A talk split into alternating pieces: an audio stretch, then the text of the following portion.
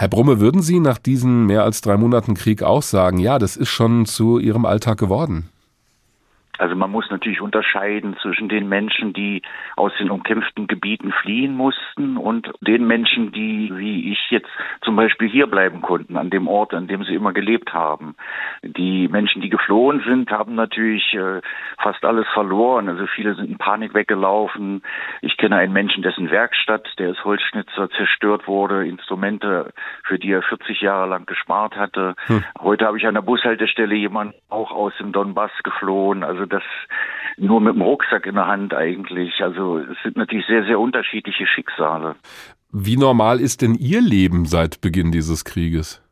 muss man auch verschiedene Phasen unterteilen. Also die ersten drei, vier Wochen waren schon ziemlich schwierig. Da bin ich ja auch aus der Arbeitswohnung ausgezogen, die da zwischen neuralgischen Objekten liegt, in der siebten Etage. Das wurde eingeschätzt, dass es zu gefährlich ist.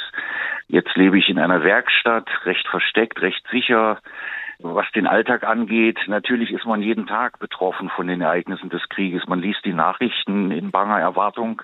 Man hört von Freunden und Bekannten immer wieder, was Schreckliches passiert ist, wer verschollen ist, von wem man keine Nachrichten bekommen hat und so weiter. Also es ist doch eher ein permanenter Ausnahmezustand, würde ich sagen, wenn man so gut integriert ist wie ich hier als Ausländer.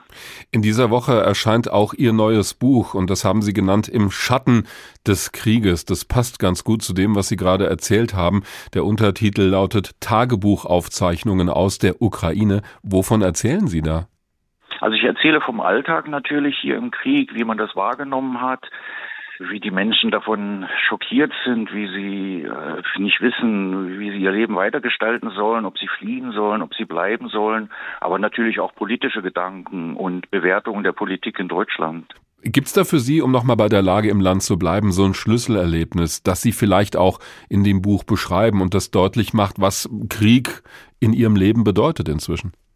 Nein, es gibt viele Schlüsselerlebnisse, viele Erlebnisse, die wehgetan haben. Manchmal sind äh, das kurze Momente auf der Straße, wenn man Menschen weinen sieht.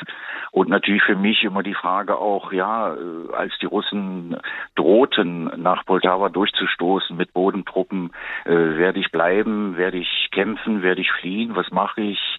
Und diese Fragen muss sich ja jeder stellen. Ja, Sie haben die Frage für sich auf die Art und Weise beantwortet, dass Ihre Frau und Ihr Kind ja in Deutschland inzwischen sind. Sie dagegen wollen nach wie vor in der Ukraine bleiben. Warum haben Sie sich dafür entschieden? Also anfangs waren es Gewissensgründe, würde ich sagen. Ich wollte Freunde in der Not nicht im Stich lassen. Aber mir war natürlich auch klar, das ist ja auch interessant für mich als Autor. Also ich bekomme interessantes Material zum Schreiben. Ich habe vorher noch keinen Krieg miterlebt. Insofern fühle ich mich auch verpflichtet, hier so ein wenig Chronist zu sein. Und außerdem kann ich äh, für humanitäre Hilfsorganisationen helfen. Und das ist auch, glaube ich, ganz nützlich. Was ist für Sie wichtig, da festzuhalten, wenn Sie sagen, ich möchte auch diese Geschichten erzählen, in dem Buch festhalten? Worum geht es Ihnen da? Ja, es geht schon darum, äh, wie man sich im Krieg verhält. Mhm. Also in, aus Deutschland gibt es ja viele Ratschläge, die Ukrainer sollten Kompromisse suchen und am liebsten schnell kapitulieren. Und die Mentalität und die Schicksale und die Geschichte der Ukrainer sagt ihnen aber nein, wir werden lieber im Stehen sterben, als kniend in die Sklaverei und in die russische Okkupation zu gehen. Mhm gibt ja hier in Deutschland natürlich auch eine sehr breite Debatte mit vielen verschiedenen Standpunkten, aber ein Buch zu schreiben, ist das für Sie auch so eine Art der ja, Bewältigung der Situation, also mit diesem Krieg und Ihrer Lage persönlich irgendwie umzugehen, das zu verarbeiten?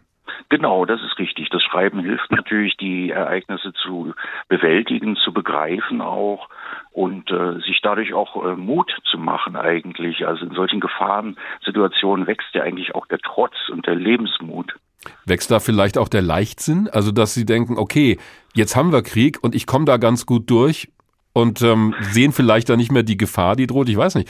Ja, zum Teil ja. Also zum Beispiel bei Luftalarm merkt man ganz deutlich, wir hier, die wir noch also sehr wenige direkte Raketenangriffe erlebt haben, wir reagieren kaum auf die Luftalarme. Aber Menschen aus den umkämpften Gebieten, die schon direkt beschossen wurden, die reagieren natürlich panischer und verängstigter. Also da sieht man ganz deutliche Unterschiede.